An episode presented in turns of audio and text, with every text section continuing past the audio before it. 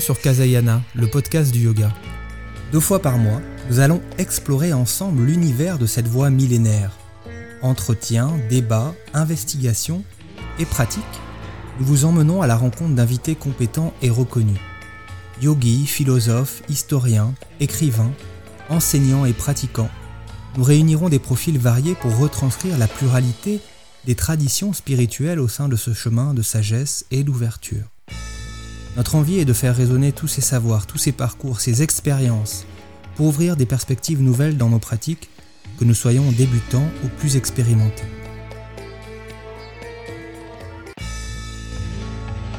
Bonjour à toutes et à tous, très heureux de vous retrouver pour cette deuxième partie d'émission sur l'essence dans la pratique du yoga avec euh, mon invité, euh, l'enseignante et formatrice en yoga et ayurveda Michel Lefebvre.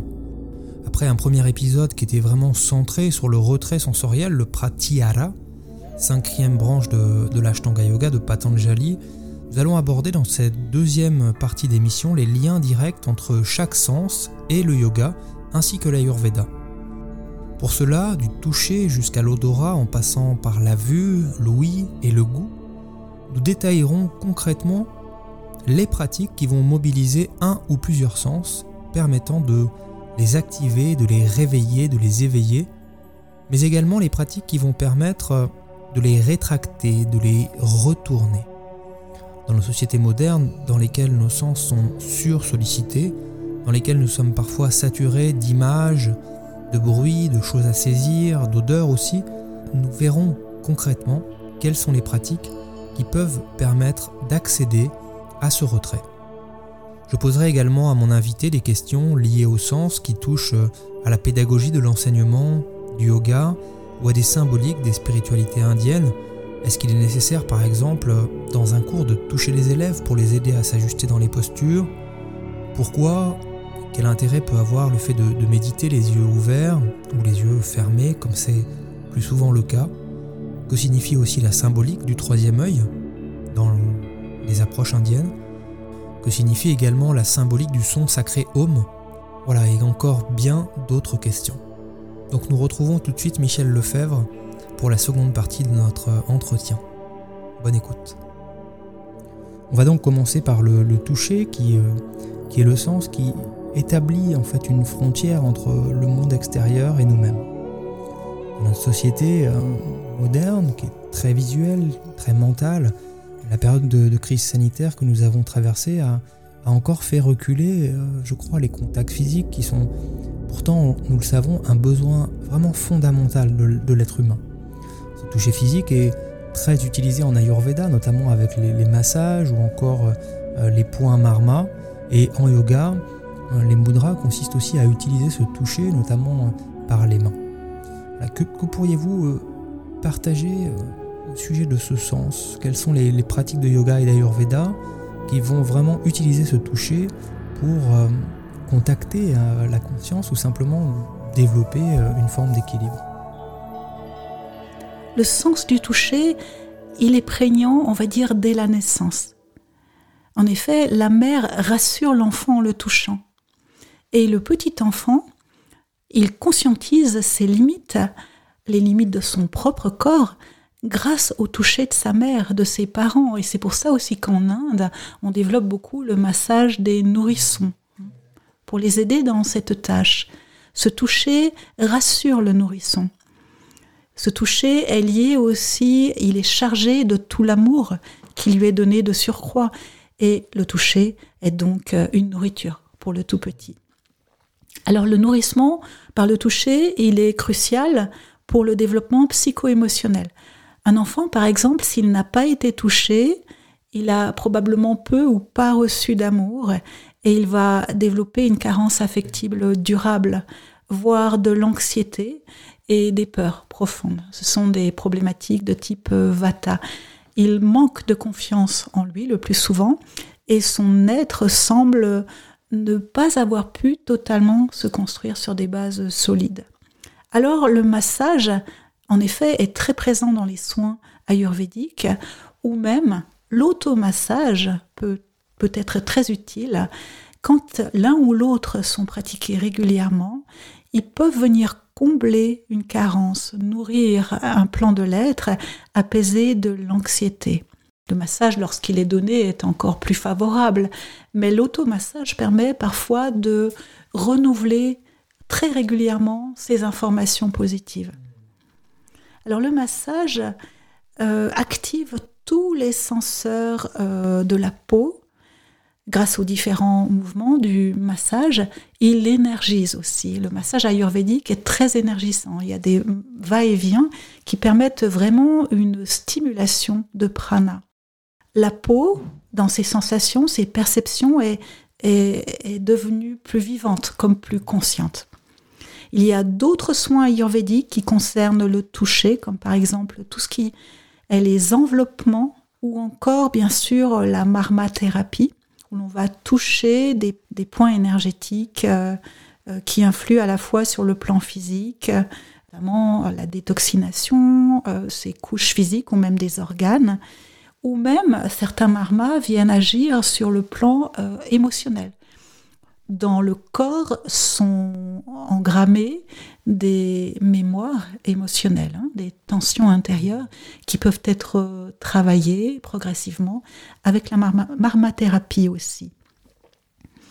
Donc on peut aller toucher une dimension euh, subtile, voire secrète du jiva. Le jiva c'est l'âme incarnée, une dimension dont il n'a pas conscience, parce qu'il se trouve que euh, l'on est parfois totalement ignorant de certaines carences. Et le massage peut venir, le toucher peut venir soigner ces différents aspects-là. On peut rajouter aussi que le toucher nourrit la vie affective tout au long euh, de l'existence. Il participe aux relations, même une simple poignée de main. Euh, il participe aussi au jeu de l'amour. Et puis, il accompagne tout un chacun dans les périodes de difficulté. Il accompagne notamment aussi la vieillesse les personnes âgées sont très sensibles au toucher et quand on peut leur apporter des soins, par exemple en EHPAD, euh, ça peut aussi les, nourrir et les rassurer énormément. Les seniors reviennent à cette sensibilité première du tout petit, elle se retrouve en fin de vie. Alors quoi de plus naturel finalement que d'accompagner, par exemple, au moment du départ, du grand départ, euh, la personne qui part en lui tenant la main? Alors en yoga, le toucher se retrouve déjà dans cette sensibilité corporelle que l'on a de nous-mêmes, mais aussi dans cette proprioception. Je vais rajouter la proprioception comme faisant partie finalement du toucher. C'est une sensorialité qui nous fait prendre conscience de notre propre corps. Alors, la douleur est un signe d'étirement extrême. Le ressenti d'où je peux aller dans la posture, le respect du corps, de ses limites, tout cela fait partie aussi de ce, vaste sens hein, multiforme finalement qu'est le toucher. Les temps que je vais donner après une posture vont me permettre aussi d'intégrer toutes les sensations corporelles qui émanent de la pratique. Ces temps sont très importants. Quand on y regarde aussi euh, l'évolution du, du yoga aujourd'hui, on se rend compte qu'on donne des fois moins de temps de Shavasana, de temps d'infusion finalement, que ne le faisaient les anciens. Donc la sensation du toucher nous permet de connaître notre corps, de l'habiter pleinement et aussi de le respecter. Et peut-être aussi de pouvoir aller plus loin, euh, progressivement, en trouvant le passage qui permet d'aller vers la posture, euh, l'organisation de la posture, les poids contre poids, euh, les différents ajustements, tout cela euh, tient de l'ordre de la proprioception aussi. Alors ce sens aussi du toucher se retrouve de façon étonnante, mais dans le yoga nidra. Le, yoga nidra nous fait prendre conscience des différentes parties du corps. On va voyager dans le corps avec les rotations de la conscience en allant ressentir chaque partie du corps. On se déplace, on ressent on déplace, on ressent dans un autre endroit. Et cette pratique va permettre un déploiement, vraiment un renforcement de la conscience. Alors, c'est la même chose avec les Hasta Mudra. Les Hasta Mudra, déjà, si l'on regarde nos mains où elles se situent, elles se situent au bout de nos bras. Nos bras, la ceinture scapulaire se retrouve quasiment à la hauteur du cœur. c'est le lieu de l'échange entre le monde intérieur et le monde extérieur. Donc il y a quelque chose de très fort en ce lieu-là. Si on regarde aussi euh, nos mains, nos mains sont remplies de capteurs, de capteurs sensoriels, tout particulièrement nos pieds aussi. Mais quand on pratique les Hasta Mudra, les sensations sont extrêmement fortes et la canalisation du mental, euh, la méditation peut être vraiment favorisée par la mise en place de cette, euh, de cette forme avec les mains. On va appeler ça même une onde de forme. Les mains ont une certaine position. Il y a des ressentis tactiles et cela va conduire à un état d'être. D'ailleurs, on dit qu'elles sont des mudras. Les mudras des mains. Les mudras, c'est un saut d'énergie. Ça vient canaliser l'énergie sous une forme particulière. Donc c'est un outil du yoga qui utilise le sens du toucher. Alors ensuite, il y a la méditation. La méditation en tant que telle, elle engage le corps, elle engage la posture, elle engage aussi, dans certains types de méditation, on parlait euh, tout à l'heure aussi de la pleine conscience, elle engage euh, le ressenti intérieur. Ce ressenti va nous permettre de mettre un point de concentration pour le mental, pour le garder, pour garder ce contact qui va nous amener vers de plus en plus d'intériorité. Et c'est un passage très intéressant pour aller vers l'état de méditation. Alors il y a différentes manières encore d'appréhender ce sens du toucher. Par exemple, on peut être amené à toucher les différentes parties du corps et à observer l'énergie, à observer la température de la peau, et à, oui, à ressentir, à rentrer en contact avec ces zones du corps.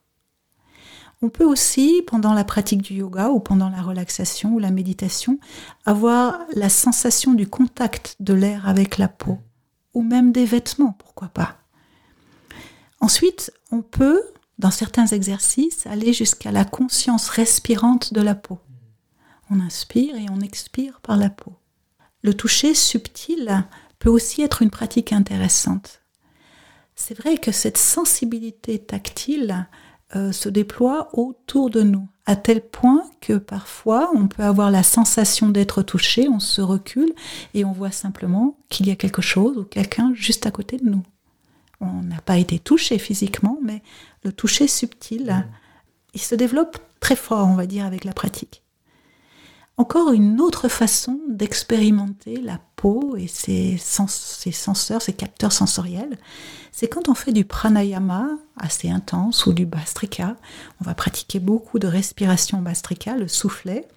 Si l'on s'arrête après pendant une rétention poumon plein, par exemple, on va avoir une sensation tactile parce que la circulation, le cœur ont été activés et il y a jusqu'à la peau une sensation de picotement, par exemple. Enfin, il y a la pratique. Parfois, on pratique dans une salle froide ou une salle chaude, mais de pratiquer dans une salle avec une température fraîche ou la fenêtre ouverte, par exemple en début de pratique, nous permet de rentrer en contact avec les éléments avec une température plus fraîche. Ou il y a des pratiques euh, dont on parle beaucoup aujourd'hui comme le tumo, où on va se baigner dans l'eau froide et percevoir à quel point euh, l'on est vivant par cette expérience forte d'entrer en contact du froid. C'est une expérience yogique aussi et sensorielle. Au-delà même de, cette peau, vous en avez parlé un, peu plus tôt dans l'émission, qui, cette peau qui va recevoir les sensations du monde extérieur, on peut aussi euh, être touché, entre guillemets, par la beauté d'un objet, par la, la beauté d'une personne, par un spectacle, par un art, une parole, ou encore même être touché par la grâce. Le toucher allant ici bien au-delà de, ce contact physique, qu'est-ce que, que ça, ça vous inspire? Être touché, euh, c'est souvent de l'ordre euh, finalement de l'élévation. Alors dans la tradition indienne, on parle des navarasa, qui sont les neuf saveurs ou on va dire états émotionnels qu'on peut retrouver et exprimer à travers la danse, le théâtre, la musique, dans tous les arts indiens en somme. Et on nomme euh, cet état, euh, on va dire, d'amour, un état d'élévation, euh, on le nomme Shringara. Et ce qui est intéressant, c'est que Shringara signifie aussi bien l'amour érotique, l'amour filial, mais aussi par exemple, le sens esthétique. Créer de l'harmonie autour de soi ou être touché par un art, une forme d'art, d'expression d'art, c'est aussi de l'ordre de, de Shringara. Donc ça, c'est en lien avec cet espace du cœur et donc euh, on est touché de façon différente et subtile. La sensibilité tactile rend pleinement présent, ouvert, dans l'accueil de l'ici et maintenant, et cette sensibilité tactile nous ouvre à toutes ces autres expressions finalement liées à cet espace du cœur. Ça nous rapproche, en somme, de l'âme. En évoquant un, petit peu le toucher, euh, il me vient une autre question, une, question pratique qui, concerne euh, l'enseignement du yoga et qui certainement intéressera les, nombreux professeurs de yoga qui, écoutent euh, l'émission. Est-ce qu'il est nécessaire, selon votre regard, de, toucher les élèves pour ajuster leur position dans, dans, les cours collectifs, par exemple, ou en cours individuels Ou est-ce que cela peut se faire uniquement par la parole? Est-ce que c'est utile vraiment d'accompagner le geste dans sa trajectoire ou de, ou de laisser simplement faire ce qui est possible en, en prenant toujours garde au confort et à la sécurité de, des, pratiquants de yoga Sacrée question. Hein. Alors parfois le simple fait de toucher, d'effleurer, ça va donner une information qui va pouvoir permettre à la posture de se construire dans sa justesse. Et ça, ça peut vraiment être une aide euh, pour, euh, pour la personne. Alors, il arrive hein, c'est aussi du vécu, je pense, pour les enseignants de yoga, qu'on donne une instruction. On la répète, on la répète encore. Alors il y a tous les élèves qui bougent, qui rectifient, sauf la personne la plus concernée, que l'on voudrait voir corriger sa posture. Alors, alors quoi faire? La laisser de travers ou peut-être même se faire du mal à long terme? Alors j'ai entendu dans certaines écoles qu'il ne faut pas toucher son élève. En aucun cas. Et si la personne n'entend pas, quand on s'adresse à elle, c'est que c'est qu'elle ne serait pas prête à recevoir l'information, l'instruction. Mais j'avoue que personnellement, je peine avec ce discours. Personnellement, euh, je pense qu'il peut être utile de toucher son élève lorsque les indications orales ne suffisent pas, ou lorsque l'élève n'a pas conscience du chemin euh, qu'il pourrait prendre dans son mouvement lorsqu'il n'a pas conscience du chemin que pourrait prendre son mouvement pour être meilleur. Lorsqu'il ne comprend pas la posture dans son corps ou qu'il la prend de façon erronée.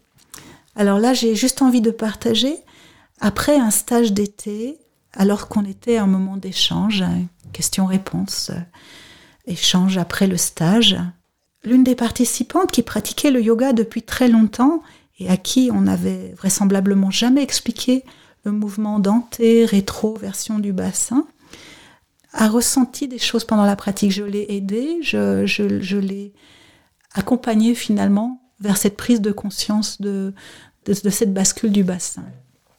Elle a été extrêmement touchée par ça, sa pratique a été modifiée, il y a eu toute une progression au fil des jours du stage, et à ce moment d'échange, elle a voulu partager ça et c'était tellement fort qu'elle en a même pleuré, tout simplement parce que elle a regretté finalement qu'on ne lui ait pas montré le chemin avant. Donc là, je me dis que, que oui, ça, ça fait du sens de pouvoir montrer et accompagner sur des choses qui peut-être ne seraient pas ressenties ou pas vécues. Alors, pouvoir être corrigé, même quand on est expérimenté, ça peut être intéressant. Parce que quand on pratique seul, on prend des habitudes, on prend son aisance où on ne se voit pas. Et c'est vrai que de temps en temps, même quand on est enseignant, de faire un stage et de pouvoir être accompagné par quelqu'un qui, qui, qui, maîtrise bien les corrections, eh ben, ça peut être un apport euh, précieux. L'essentiel finalement, c'est de trouver un chemin d'enseignement et de pratique euh, pour ne pas nuire. Hein. Bon, ceci dit, hein, les corrections sont parfois, dans certaines écoles, assez frontales, si l'on peut dire. Elles sont profondes et là, ça nécessite une véritable formation de l'expérience pour être à l'aise euh, et elles ne doivent pas être pratiquées à la légère et je peux comprendre que même les participants ne souhaitent pas forcément recevoir des corrections euh, très profondes. Ça, ça appartient à chacun. Mais bon, je pense aussi qu'il n'est pas toujours indispensable de toucher systématiquement ses élèves pendant la pratique, parce qu'il y a des pratiques qui sont d'une grande profondeur. Et là, on est plus dans le champ de l'expérience, de l'expérience intérieure. Et là, si on vient effleurer, ne fût-ce qu'effleurer ou toucher un élève, il peut y avoir une réaction qui sort finalement de l'intériorité et ça peut être, ça peut être dommage. Parce que finalement, la posture, dans ce cas-là, elle devient une expérience d'intériorité. Accompagner un mouvement peut être intéressant, euh, mais il y a un moment où l'expérience en tant que telle devient un voyage intérieur. Et là, il convient parfois de lâcher la technique, parce qu'il y a un temps pour chaque chose. Alors, l'intention donnée via l'instruction, en principe, devrait suffire. Même si la posture n'est pas totalement finalisée, il y a un moment où euh, finalement l'état d'être prime euh, sur la finalisation d'une posture. Parfois, mieux vaut aller dans une demi-posture ou quelque chose de pas totalement finalisé, mais de ressentir euh, le juste en soi. Voilà, c'est une façon d'accompagner son élève en fait, hein, d'aller vers la posture sans forcément toujours aller jusqu'au bout de la posture. Avec la posture, la conscience se ferait un chemin dans le corps. Et c'est une expérience qui s'installe. Alors dans ces cas, je n'interviens que quand je vois la personne en difficulté, par exemple, ou quand je vois que le souffle ne trouve pas son chemin dans la posture, ou que la personne est tout simplement en train de se faire mal. Donc on va ensuite passer au deuxième sens, le sens de la, de la vue. Là aussi, nous sommes aujourd'hui dans une culture d'image. Nous sommes euh, bombardés en permanence d'informations visuelles avec euh, le risque de voir beaucoup de choses sans vraiment savoir ou apprendre à les, à les regarder. Percevoir, distinguer, discerner, on voit bien qu'on est dans des notions qui sont reliées à la perception visuelle et qui sont intimement liées à la démarche yogique qui consiste, euh, nous l'avons dit en tout début d'émission, à voir la réalité telle qu'elle est sans nos filtres personnels, qu'ils soient des filtres euh, mémoriels, émotionnels ou imaginaires. Est-ce que vous pouvez déjà, peut-être avec les termes du yoga, nous expliquer pourquoi une même scène finalement est vue différemment par deux personnes différentes? Est-ce qu'il existe une grande réalité? Au-delà de ces, petites réalités, une sorte de vision claire derrière tous ces, ces regards particuliers sur une même chose alors, quand on voit un spectacle, quand on voit des choses, il paraît qu'on voit ce qu'on connaît. Il y a des histoires qui racontent, par exemple, que en Amérique euh, du Sud, quand sont arrivés les Espagnols, il y aurait une tribu qui était devant la mer et qui observait l'océan. Et à un moment donné, ils ne connaissaient que les pirogues. Hein, à un moment donné, le chaman a vu un énorme navire qui arrivait vers eux. Euh, les autres ne le voyaient pas, parce que ce n'était pas du possible et pas de, de l'ordre du connu. Donc, véritablement, on ne voit pas les choses de la même façon en fonction de nos mémoires, en fonction de ce que nous sommes et en fonction de notre sensibilité. Donc c'est vrai qu'on a tendance à vouloir euh, tout rationaliser. On est dans une société qui a envie que l'apprentissage se, fasse de telle et telle manière. On va de A vers B, etc. Or finalement, nos perceptions et notre intégration n'est pas la même. Elle est subjective. Elle le restera toujours aussi longtemps que nous sommes dans ce corps. Alors concernant la vue, euh, l'approche du yoga évoque euh, ce fameux troisième œil, qui serait l'œil de la connaissance, qui conduit justement à ce, à ce monde intérieur. Et les liens sont parfois établis entre ce troisième œil et, la glande pinéale. Euh, est-ce que vous pouvez nous dire quelques mots sur votre compréhension de cette symbolique? Oui, il y, a, toutes sortes de compréhensions et c'est vrai que c'est assez mystérieux. Euh, le troisième œil, l'œil de la connaissance, euh, est nommé souvent parmi dix portes. Dans les Upanishads, on retrouve euh, les dix portes que sont les sens, notamment. On va dire les deux yeux, les deux narines, les deux oreilles, la bouche, l'urètre, l'anus, forment toutes les portes. Il se trouve au niveau du plancher du cerveau ou aussi quelque part, on va dire qu'il y a le siège du mental. Le siège du mental, c'est le siège de la compréhension par la pensée. Or, c'est à ce niveau-là que le yogi va aussi devoir apprendre à lâcher le mental. Alors, je me posais la question de ajna, jnana, ajna, non connaissance, connaissance. Est-ce que finalement la vraie connaissance ne dépasse pas finalement la connaissance duelle donc ça déjà, c'est une, une des réflexions que j'ai. Je n'ai pas encore de réponse finale par rapport à ça. Ensuite, il y a cette fameuse glande pinéale. Alors la glande pinéale, elle est encore très mal connue. On dit qu'elle produit la mélatonine, qu'elle règle les, rythmes circadiens, qu'elle a un rôle aussi sur le système immunitaire. On dit aussi qu'elle sécrète euh, euh, aussi euh, certaines substances qui peuvent être même hallucinogènes et qui provoqueraient même des états de conscience modifiés. Enfin, toujours est-il que ce troisième œil, dans la science, on s'est rendu compte que certaines cellules de la glande pinéale ont des photorécepteurs, notamment chez des reptiles. Ça veut dire qu'en fait, ces reptiles sont capables. Ben déjà, en fait, il faut juste voir le cerveau. Notre glande pinéale, elle se trouve au centre. Mais en fait, nous avons développé, surdéveloppé les, les hémisphères cérébraux, ce qui fait que la glande pinéale est au centre. Mais chez les reptiles, elle est tout en haut, au sommet de la tête. Donc, c'est comme un œil, en fait. Et il y a des cellules photoréceptives. Donc, ça nous ramène à cette notion finalement d'œil, hein, capable d'une vision. Mais là, au niveau du troisième œil, les yogis vont plutôt parler d'une vision intérieure, d'une ouverture sur un champ différent, une porte qui nous permet euh, d'aller plus loin sur la connaissance, la vision, la compréhension intérieure, au-delà des sens. Le Hatha Yoga regorge vraiment de techniques qui vont consister à, canaliser le regard dans une, dans une, direction, que ce soit un regard euh, intérieur vers une, partie du corps, un organe, ou même une image à créer en soi-même, ou euh, les drishti qui sont des regards euh, plutôt extérieurs qui vont, qui vont consister à avoir un, support aussi visuel à l'extérieur de soi. On pense ici à, la technique de Tradaka qui est bien connue, consiste à fixer une, une flamme. Donc tout ce travail de, finalement de visualisation est constitué de nombreuses techniques. Est-ce que vous pouvez nous parler un petit peu de, ces techniques, de ces outils, de, la façon de les pratiquer et peut-être aussi de, leur, de leurs effets? En fait, c'est vrai qu'il y a beaucoup de techniques, et puis ce qui est, bien, en fait, c'est que ces techniques ont aussi équilibré les hémisphères cérébraux. D'ailleurs, il y a des techniques de, guérison comme le MDR qui utilisent finalement euh, le regard, les mouvements des yeux pour agir, sur un plan très profond. Donc je pense qu'on ne connaît pas encore complètement euh, les effets profonds de tous ces mouvements des yeux. Autre technique, il euh, dont j'ai déjà parlé tout à l'heure c'est vraiment une technique qui est très très accessible et même les enfants euh, se prêtent très très volontiers à ce jeu-là.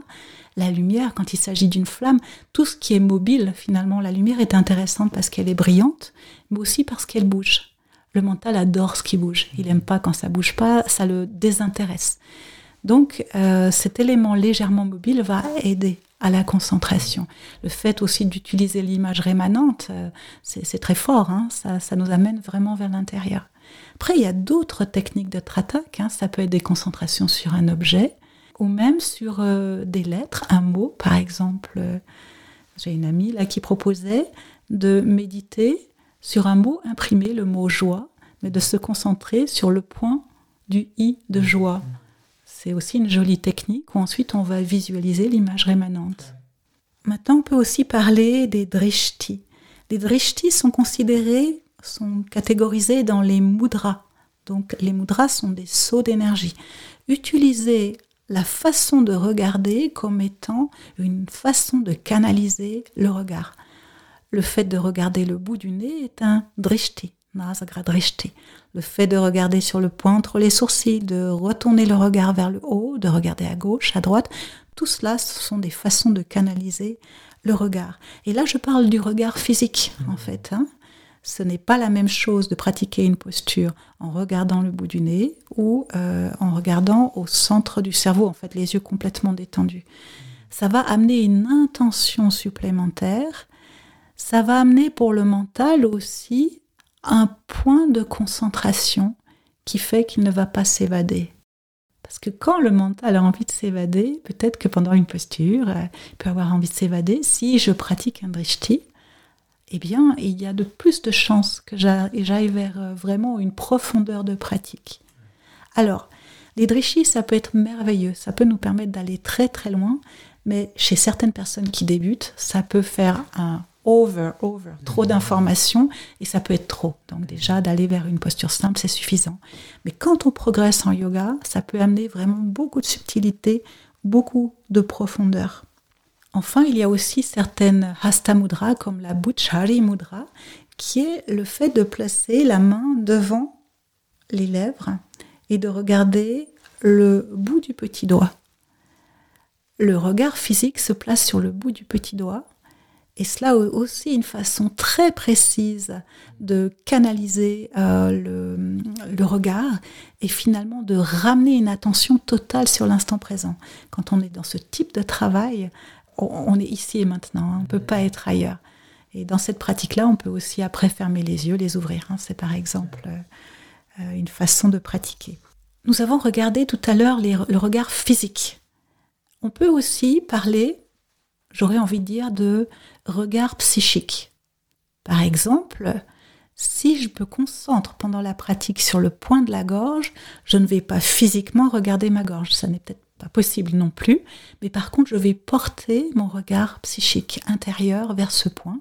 C'est une manière de se concentrer. On, nomme parfois cela les marmachtanas. C'est concentration sur des points subtils. Ça peut être aussi euh, le point du nombril, ça peut être euh, le point du cœur, différents lieux comme ça, pendant la pratique de la posture ou la pratique d'un pranayama, je vais déplacer toute ma concentration. Il ne s'agit pas de penser, il s'agit juste d'habiter précisément ce point, rien de plus. Et c'est d'une puissance remarquable. Ainsi, le yoga propose de marier différentes techniques, du postural, et de la visualisation. Un pranayama, une mudra des mains, une visualisation. Là, on va occuper pleinement le mental et on va concentrer l'énergie et la conscience à l'intérieur. Ensuite, il y a aussi d'autres techniques, comme par exemple les yantras. Alors, les yantras, c'est un monde en soi, des outils très complexes. C'est vrai que quand on voit un yantra dans la tradition indienne, il y a beaucoup de choses. Un yantra est toujours associé à une déité ou à un chakra, par exemple. Un yantra marie des formes symboliques, des couleurs, des lettres qui elles-mêmes sont associées à des sons. Ils peuvent conduire à un véritable voyage intérieur. Un yantra se retrouve toujours à l'intérieur d'un carré. On a vu que le carré symbolisait le monde. Donc on part du monde extérieur pour aller vers le centre du yantra qui est le monde intérieur et au centre on retrouve le soi. Et le pratiquant va construire, va décrire les différentes formes l'une après l'autre et va visualiser euh, réellement, de façon tangible en fait, les différentes formes contenues dans le yantra. C'est un exercice avancé qui demande beaucoup de pratique. Vous proposez, je crois, une pratique de yoga avec un bandeau sur les yeux. Est-ce que vous pouvez nous en dire euh, quelques mots? Oui, ça c'est une pratique que je propose depuis une quinzaine d'années et qui est assez remarquable dans les retours que j'en ai. Alors chaque participant reçoit un bandeau en coton de couleur sombre qui est bien placé et s'il est bien placé, on ne voit plus rien. Et la pratique peut durer euh, une heure, deux heures. On est allé jusqu'à faire des expériences pendant cinq heures ou plus, où le pratiquant euh, vient expérimenter les postures, le pranayama, etc., avec le bandeau. Bah déjà, partir du moment où il ne voit rien, il doit écouter pour pouvoir comprendre ce qui est à faire. Il y a une relation aux autres sens qui est beaucoup plus forte.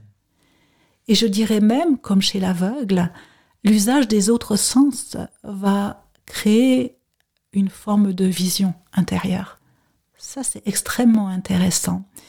Et l'un des retours que j'ai souvent des participants, c'est qu'il se crée un véritable monde intérieur et que ce monde devient de plus en plus vaste au fil de la pratique et que les perceptions s'affinent. Je reviens à cette notion de jeûne où finalement, en coupant la vision, on reçoit encore plus qu'on a laissé finalement voilà, sur le plan intérieur et de l'expérience. L'expérience est extrêmement forte. Le fait de ne plus avoir l'organe de la vue, tout est à l'affût, la concentration est totale et le mental devient silencieux. Peut-être une dernière question sur la vue. Là aussi, euh, j'aborde un débat, une forme de, controverse euh, au sujet de la méditation, notamment en assise. Doit-on méditer ou peut-on méditer les yeux ouverts ou les yeux fermés? Certains vont préférer garder les yeux euh, ouverts ou les yeux mi-clos pour laisser entrer la lumière. Et puis euh, d'autres vont pratiquer les yeux fermés, le regard vraiment tourné symboliquement vers l'intérieur. Et, vous, quel est, votre, quel est votre regard alors sur ce sujet? Alors c'est vrai que dans mon expérience personnelle, j'ai plutôt quasiment toujours médité les yeux fermés. Méditer les yeux ouverts, c'est intéressant dans le sens où on reste pleinement connecté à son environnement. Donc ça peut être un repère intéressant. Je trouve pour ma part que la pratique les yeux fermés est plus aisée, tout simplement aussi parce que, on va dire sensoriellement parlant, j'ai la vue qui est un organe sensible. Donc de pratiquer les yeux fermés, et c'est vrai que les, yogis le disent, il y a une économie d'énergie. Hein. Il n'y a pas cette fuite euh, d'énergie visuelle. Donc dans ce sens-là, ça peut être très intéressant de, fermer les yeux. Par contre, il est important de pouvoir rester présent. Donc nous arrivons maintenant au troisième, euh, troisième sens, Louis, qui lui aussi a une place assez importante hein, dans l'histoire des spiritualités, euh, notamment, euh, notamment en Inde, avec les sons sacrés, les instruments de musique, les chants de mantra, ce fameux son primordial, le home, la vibration source de toutes les manifestations du monde. De nombreuses approches contemporaines proposent également une forme de thérapie par le son pour, euh, pour vraiment transformer euh, la matière. Et que dire même au-delà des sons, du, silence lui-même, hein, ce vide qui nous remplit, dans lequel certains sages euh, s'installent, s'abtenant de, produire eux-mêmes des paroles pour se, pour se fondre finalement dans, dans l'absolu. Bien loin des modes modernes où nous sommes euh, comme on le fait pour les images, souvent saturées de bruit extérieur, de bruit intérieur aussi parfois, euh, où là aussi nous entendons plus que nous n'écoutons. Est-ce que vous pouvez partager peut-être quelques éléments et de pratiques qui intègrent Louis euh, dans, dans l'approche yogique? Hmm. Alors, le son émerge toujours du silence et le son retombe toujours dans le silence. Les pratiques yogiques nous conduisent à observer le mental et à le calmer. Le mental est extrêmement bruyant. et en fait, les techniques du yoga, si elles passent par le son, sont des façons quelque part de d'amener un son différent, d'amener un son précis, un son élévateur qui va calmer le mental. Donc l'objectif est toujours de retourner au silence. Finalement, on va utiliser ce qui peut paraître contraire et opposé pour aller, in fine, vers le silence. Le silence dans lequel se déploie la pure conscience. Donc, les Indiens l'ont bien compris à tel point qu'ils ont appelé les mantras mantras.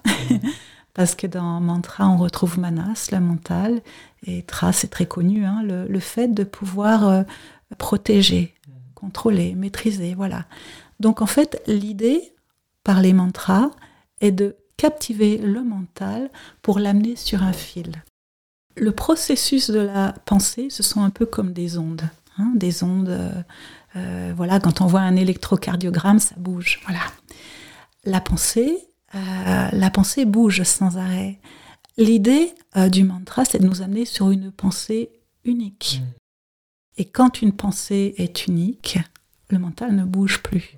Hein, c'est d'amener vers ce non-mouvement. Donc le mantra euh, central et fondamental, c'est le Om. On dit que le Om serait la, vibration première de l'univers, la vibration originelle, et que tous les autres mantras, tous les autres sons émanent du Om. C'est intéressant. Donc tout l'alphabet sanskrit est comme un déploiement du Om dans l'univers, dans la matière. Alors déjà pour les Indiens, chanter l'alphabet sanskrit revient à expérimenter toutes les formes de la manifestation pour in fine rassembler tout ça dans le home, la vibration originelle. Et on a bien vu que le, le louis, finalement, est le sens le plus subtil, qui nous rapproche vraiment du purusha. Hein. Donc l'expérience du, du mantra est une expérience extrêmement fine qui d'ailleurs peut se pratiquer de façon grossière et ou elle-même subtile. Par exemple, ce n'est pas la même chose que de chanter un mantra, de le dire, de le murmurer, de le chuchoter ou de le répéter mentalement. La façon la plus puissante étant de le répéter mentalement, intérieurement, dans le silence, parce que, in fine, le son replonge dans le silence et nous recherchons le silence du mental. Le silence du mental permet l'écoute de la méditation. Donc toutes les techniques du son nous ramènent au silence et même le chant. Hein, le chant, euh, le chant, il y a une qualité du cœur là-dedans. On retrouve l'ouïe, mais aussi le sens du toucher. On est touché, le cœur est ouvert par le chant. On vient finalement mettre en place une pratique qui déploie toute notre sensorialité, qui ouvre le cœur, qui amène une concentration quand on chante seul, déjà pour chanter juste ou pour s'exprimer avec cœur, ou si on est nombreux, il y a quelque chose de très intéressant qui se met en place aussi, c'est qu'on est obligé de se concentrer soit pour répéter ce que les autres chantent, ou soit pour être en harmonie avec eux. Et là, on dépasse la notion du jeu. On poursuit avec euh, le quatrième sens, c'est le goût. Alors le goût, c'est peut-être un peu plus difficile de le relier naturellement à, des pratiques issues du yoga, encore que, mais il occupe par contre une place extrêmement importante en Ayurveda qui va distinguer les différents aliments selon, selon leur saveur. Est-ce que vous pourriez euh, là aussi partager avec nous le, détail déjà de ces cinq saveurs en donnant euh, quelques exemples d'aliments et, en précisant peut-être aussi l'influence du goût des aliments sur, euh, sur le psychisme humain? Oui, alors déjà le goût, on a le goût des choses, on l'a pas. Hein. De toute façon, le yoga nous donne le goût, on a le goût pour le yoga qui nous amène à pratiquer. Déjà, c'est quelque chose qui existe euh, foncièrement dans la pratique. Après, il y a effectivement dans la tradition indienne cette théorie des six saveurs euh, qui est très importante et qui est très documentée. En fait, chaque saveur est associé à deux éléments. Donc ça nous relie au chakra, ça nous relie au centre, ça nous relie à, toutes sortes de choses. Et par exemple, on va commencer avec le premier goût, qui est le goût auquel on est le plus habitué. C'est le goût de la douceur, le goût doux. On peut dire le goût sucré, mais en fait, tout ce qui est doux, y compris les hydrates de carbone, sont considérés comme étant doux. Alors, la saveur douce est composée de, la terre et de l'eau. Ce sont les éléments les plus nourriciers. Donc cette saveur douce, elle nous rassure. Elle nous ramène au sein maternel aussi. Elle est ronde. Elle est ronde comme l'amour. Elle, elle nous amène à une certaine jouissance en fait. Cette saveur sur le plan psycho-émotionnel, elle nous rassérène, elle nous réconforte, mais elle nous amène aussi vers la gourmandise, vers le toujours plus, vers le contentement aussi, la suffisance, le confort, la recherche du confort. Voilà. Donc, euh, suivant euh, les tendances que l'on a, il peut être bon d'aller ou non vers telle ou telle saveur. En cas de, peur, de stress, etc., la saveur douce peut être une façon de retrouver un certain ancrage d'être rassuré. Autre saveur, amla, la saveur acide. On dit que la saveur acide est constituée des éléments terre et feu. Il y a quelque chose de très, euh, très puissant dans le feu, de très intense. Elle crée une réaction sur la langue, hein, même comme une espèce de retrait qui serait un peu terrien. Elle amène un peu de peps dans les choses elle nous amène aussi à nous stimuler, à nous aider à apprécier, à trouver, à connecter à une certaine joie et à une certaine curiosité, y compris la curiosité intellectuelle ou même à la faculté de comprendre, d'apprendre. Dans ces excès, l'acide peut nous amener vers le jugement, euh, la critique. On dit d'ailleurs être acide, hein, quelqu'un d'acide. Donc c'est toujours une question d'équilibre parce que trop d'acide mène vers trop de sentiments du jeu ou même l'hyperactivité. Ensuite, il y a la saveur salée qui est importante elle aussi. On dit que la saveur salée est composée de feu et d'eau. Et on sait par exemple aussi que l'eau absorbe le sel et vice-versa. Quand on a trop, trop d'eau dans le corps, on va éviter le sel. Donc la saveur salée, elle est très intéressante parce qu'elle intensifie, elle ouvre les appétits, elle met en valeur les autres saveurs. On dit d'ailleurs, on parle du sel de la vie, le sel de l'existence. Alors quand il y a du sel, ça nous donne du courage, ça nous donne de la confiance, de l'enthousiasme, de l'intérêt. Et quand il y en a trop, eh ben, on peut aller vers une espèce d'addiction. Plus les gens prennent du sel, plus ils en veulent. Euh, le sel, ça, psychiquement, c'est aussi l'attachement, l'avidité, les possessions. Ensuite, il y a la saveur piquante qu'on appelle katou.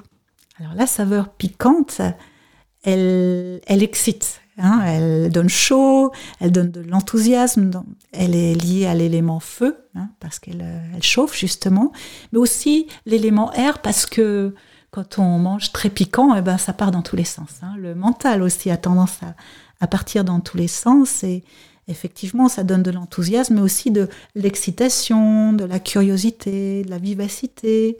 Mais ça peut nous aider aussi à, à aller trouver de l'énergie en nous, à, nous exprimer et peut-être même à, à, aller vers, vers la pratique, vers le faire. Dans le côté négatif, quand on est en excès de saveur piquante, eh ben on peut devenir irritable, voire même agressif. Euh, la colère, c'est une émotion feu, donc il ne faut pas rajouter du feu sur le feu, sinon euh, on peut aller euh, vers, un trop, un excès. La, saveur piquante, eh ben, elle est en lien avec la compétition, avec l'envie, le désir. Ensuite viennent les deux dernières saveurs. Il y a tout d'abord la saveur amère. Tikta, la saveur amère, eh ben, ça, ça, ça, nous ramène dans le langage courant à l'amertume de la vie, donc même à la, à la tristesse hein, sur le plan, à l'ennui sur le plan négatif, euh, un sentiment d'isolement, de rejet, etc. Le côté positif de cette saveur, eh ben, ça va plutôt être euh, la clarté.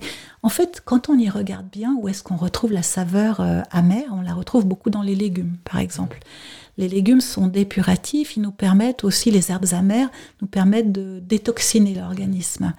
Et quand l'organisme est plus propre, eh ben on a une meilleure clarté, une meilleure vision euh, des choses, une meilleure compréhension, une meilleure conscience du monde.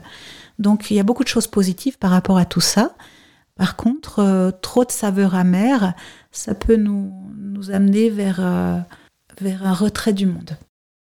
Et la toute dernière saveur qu'on a parfois de la peine à comprendre ou à expliquer, c'est la saveur euh, cachia, euh, c'est l'astringent.